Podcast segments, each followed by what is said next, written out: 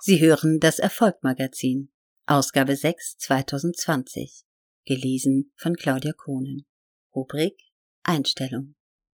Menschen, die Selbstliebe empfinden und erfolgreich sind, beschäftigen sich gar nicht mit solchen Seiten.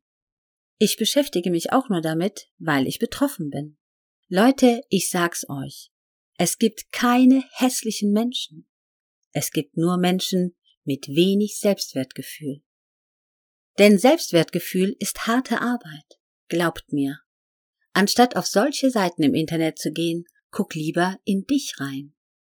Wenn du deine Zeit damit verbringst, auf andere zu schauen, läuft deine eigene Zeit ab. Du wirst nie erfahren, wer du wirklich bist. Außerdem, es gibt keine Vorbilder auf Instagram. Dein Vorbild sollte deine Mutter sein, die 44 Stunden in den Wehen lag und dich rausgepresst hat. Oder vielleicht ist es jemand anders aus deinem inneren Circle, der einen tollen Charakter hat und Gutes tut. Oder nimm dich selbst zum Vorbild. Versuche eine bessere Version von dir selbst zu werden. Versteht mich nicht falsch. Ich mag es, andere Menschen anzuschauen. Ich mag es, Geschichten über andere Menschen zu lesen. Aber ich brauche keine Bilder, um mich auf Kosten anderer besser zu fühlen. Ich will aus meinem eigenen Körper heraus sagen, boah, das bin ich. Es ist so geil, ich zu sein, das will ich schaffen. Dieses Gefühl will ich erreichen. Ohne dabei eingebildet, arrogant oder narzisstisch zu werden. Ich will einfach stolz auf mich sein. Für mich heißt Feminismus, dass wir unseren Wert kennen, dass wir uns so nehmen, wie wir sind und sogar unsere angeblichen Makel zu schätzen lernen. Ich mache mich stark für mein Geschlecht und schwäche es nicht. Von anderen Frauen hässliche Bilder posten, das ist doch nur Zickerei. Da kann ich nur sagen, kommt mal klar, Leute. Unsere ganze Gesellschaft ist unzufrieden. Aber wer keine Selbstliebe spürt, dem helfen auch keine Filter und keine Fake Beauty Seiten. Ich frage mich oft, warum gerade Frauen so hasserfüllt sind. Ich glaube, das hat mit den Medien zu tun, die uns eine bestimmte Vorstellung von Schönheit und Erfolg vermitteln. Immer wieder wird ein neues Ideal ausgerufen. Erst kleine Nase, jetzt großer Arsch. Was ist mit den Frauen, die keinen großen Arsch haben? Mein Arsch ist ein 90er Jahre Arsch. Er ist sehr vielseitig. Manchmal sitzt er weit oben und manchmal im ersten Untergeschoss. Sind wir Frauen mit den kleinen Ärschen nicht weiblich? Die unsichere Frau mit dem flachen Arsch wird vielleicht zum Beauty Doc gehen und sich einen Riesenarsch implantieren lassen. Trotzdem findet sie sich nicht schön. Was macht sie dann? Beschafft sich einen Fake-Account und projiziert ihre Unzufriedenheit auf andere Frauen? Zu Popstars Zeiten war ich überhaupt nicht auf dem heutigen Level meines Selbstbewusstseins. Ich dachte, meine Beine sind viel zu dünn. Ich fand meinen Körper nicht schön. Das war aber nicht der Grund, warum ich mich nicht für ein bekanntes Männermagazin ausgezogen habe als damals die Anfrage kam. Warum soll ich mich ausziehen, um in einer TV-Show weiterzukommen? Damit ich am Ende in die Band komme? Das habe ich absolut abgelehnt. Aber guess what? Ich kam bei diesem Magazin später trotzdem auf die Titelseite. Ich trug eine Tunika und eine Radlerhose. Ich wollte selbst entscheiden, ob und wann ich mich im Bikini zeige. Letztlich habe ich es erst mit 37 Jahren gemacht. Wir waren im Thailand-Urlaub, weit weg vom Schuss, auf einer Insel. Ich bin den ganzen Tag im Bikini rumgelaufen und es war total normal. Ich habe mich absolut wohlgefühlt mit mir selbst.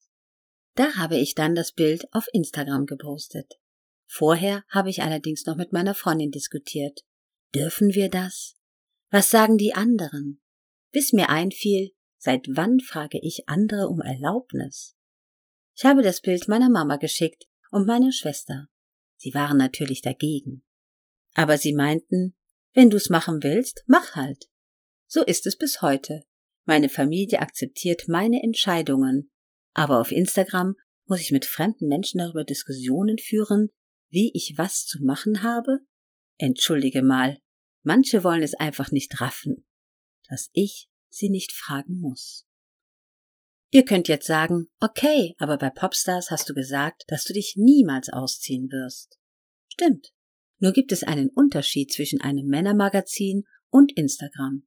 Es ist mein fucking Account. Wenn ich keinen Bock mehr auf die Fotos habe, lösche ich sie raus. Bei einem Magazin hätte ich diese Macht abgegeben. An den Fotografen, den Redakteur, den Verlag.